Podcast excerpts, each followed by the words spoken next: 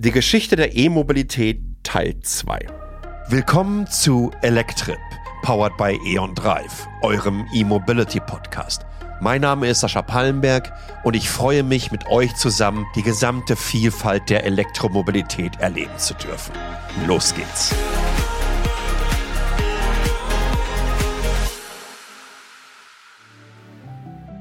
Nachdem wir in unserer ersten Ausgabe die Gründerjahre der Elektromobilität abgehandelt haben und damit praktisch durch das gesamte 19. Jahrhundert gerauscht sind, begeben wir uns dieses Mal ins 20.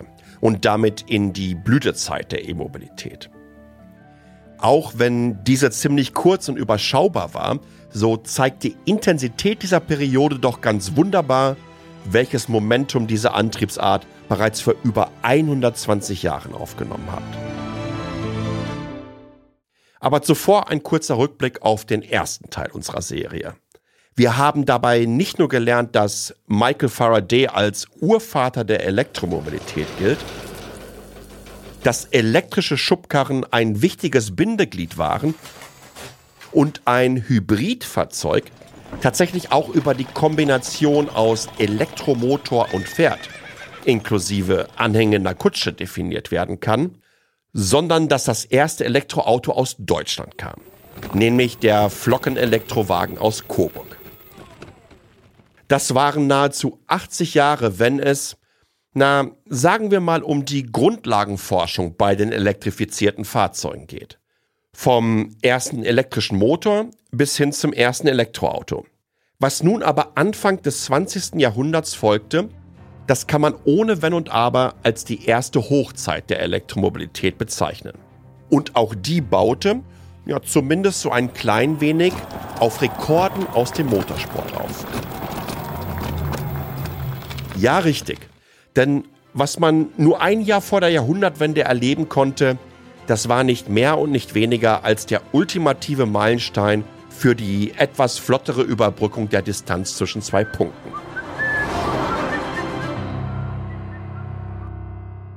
Während 1898 vom französischen Adeligen und Rennfahrer Gaston Chazeloup-Lobard mit knapp 63 Kilometer pro Stunde der erste dokumentierte Geschwindigkeitsrekord überhaupt aufgestellt wurde, fiel diese Bestmarke im darauffolgenden Jahr nach mehrfachem Hin und Her. Verantwortlich dafür zeigte sich der Belgier Camille Genassi. Bonjour, je suis Camille. Seines Zeichens Motorenbauer auf der Visitenkarte, aber im Herzen ein Vollblutrennfahrer. Zwischen ihm und Gaston, dem vorherigen Rekordhalter, entbrannte ein erbittertes Duell um den Geschwindigkeitsrekord.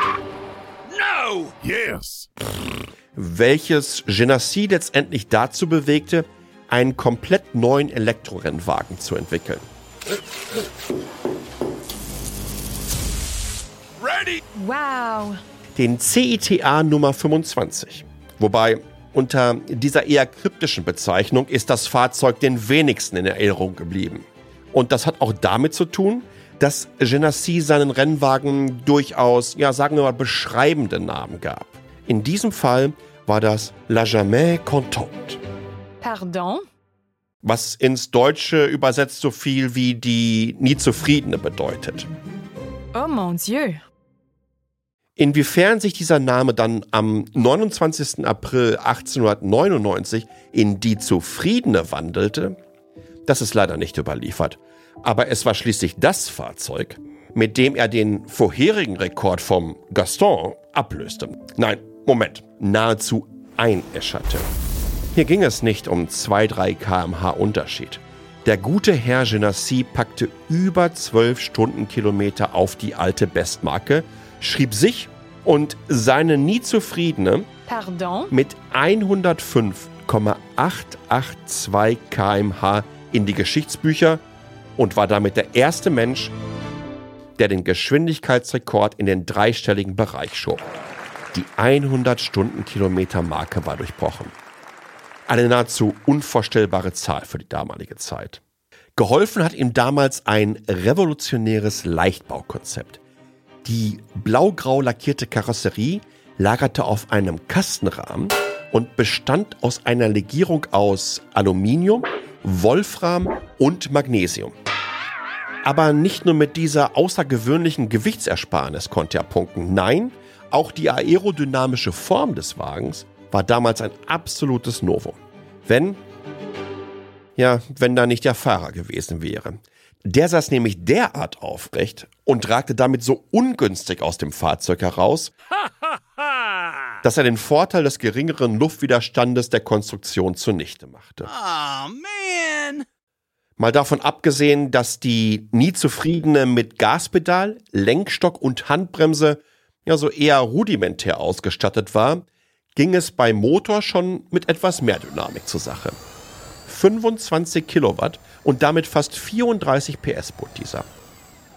Wenn man bedenkt, dass der erste VW Golf 75 Jahre später gerade einmal 16 Pferdestärken mehr bot, dann war das wirklich eine beachtliche Leistung. Die Batterie bestand aus 82 sogenannten Fullman-Elementen des Typ B14, die zur damaligen Zeit die mit Abstand höchste Speicherkapazität boten. Mit einem entscheidenden Nachteil. Diese Akkuzellen waren einfach mal so richtig schwer. Jede einzelne wog 10,4 Kilogramm und somit im Paket über 850 Kilo, welches damit wesentlich zum Gesamtgewicht des Fahrzeuges beitrug. 1,45 Tonnen. Und das ist übrigens im Vergleich zu unserem Beispiel mit dem ersten VW Golf nahezu das doppelte Gewicht. Anekdote am Rande. Der Rekord bestand nahezu auf den Tag genau für drei Jahre und wurde dann von Léon Serpollet abgelöst. Und zwar mit seinem eiförmigen, nicht Elektro- und auch nicht Verbrennerfahrzeug.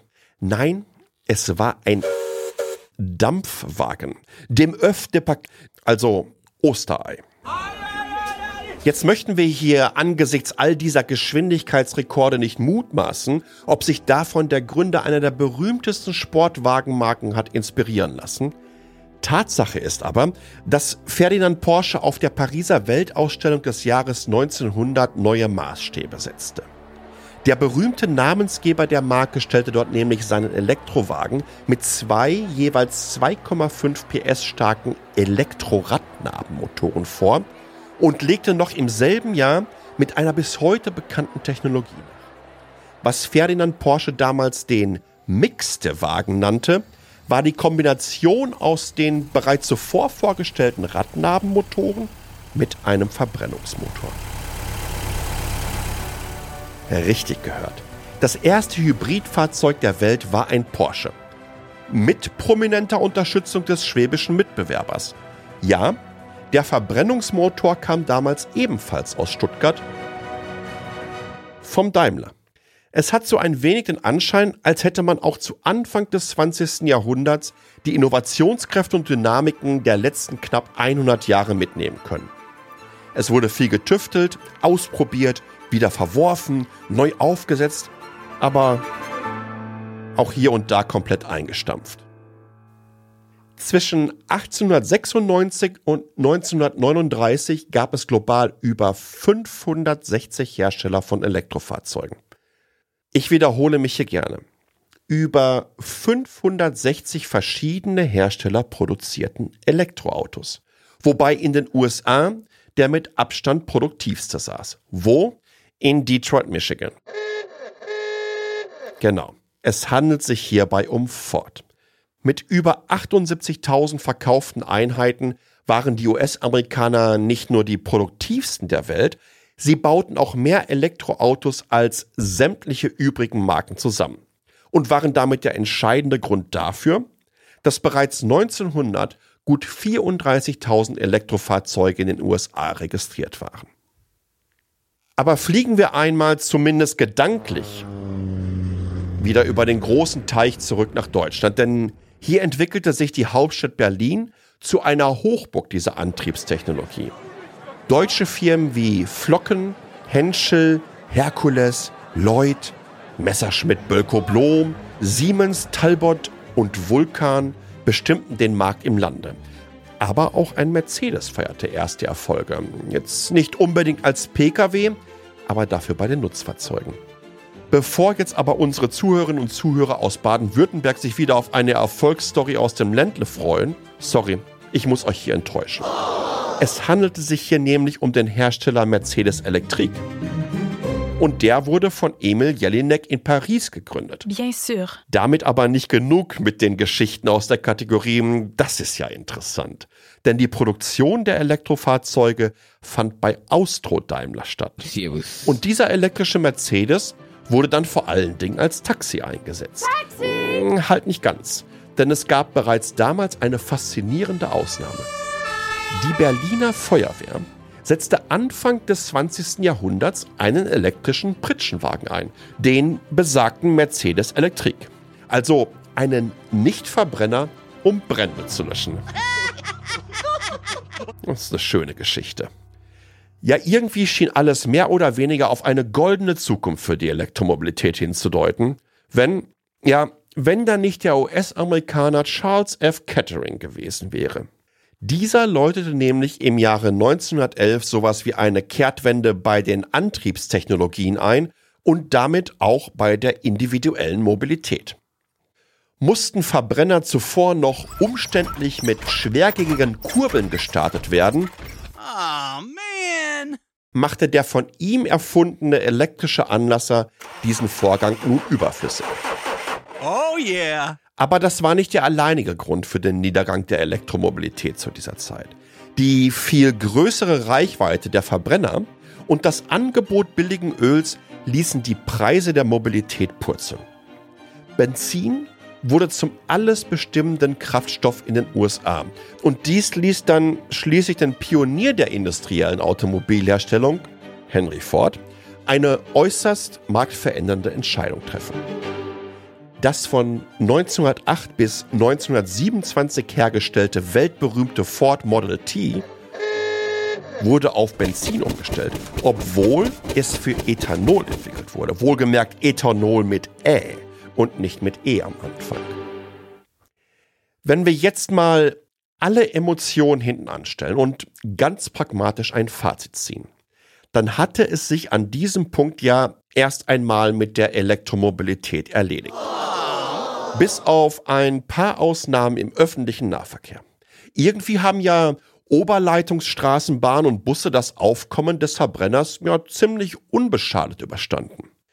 Übrigens auch wie die in den USA und Großbritannien bekannten Milkfloats.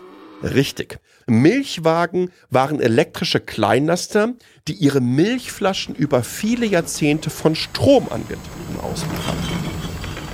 Bis auf diese Ausnahmen schickten spätestens in den 1920er Jahren die Verbrennungsmotoren die Elektromobilität für viele Jahrzehnte in eine Nische. Ja, man kann fast behaupten, Dornröschenschlaf. Bevor wir uns aber bis zur nächsten Ausgabe in genau diesen begeben, fassen wir noch einmal diese wilden zwei elektrisierenden Jahrzehnte des 20. Jahrhunderts zusammen. Der Belgier Camille Genassi fuhr mit seiner elektrischen Unzufriedenen Pardon? als erster Mensch schneller als 100 Stundenkilometer. Ferdinand Porsche stellt den ersten Hybriden vor und das mit Daimler-Motor. Die Berliner Feuerwehr fuhr Anfang des 20. Jahrhunderts bereits mit einem elektrischen Mercedes, der gar nicht aus Deutschland kam, aber dennoch von Daimler hergestellt wurde. Vor über 100 Jahren gab es einmal mehr als 560 Hersteller von Elektrofahrzeugen und Ford war mit Abstand der produktivste von diesen. Die USA waren der größte Treiber für die Massenproduktion von Elektroautos. Tja, und dann. Dann kam der elektrische Anlass.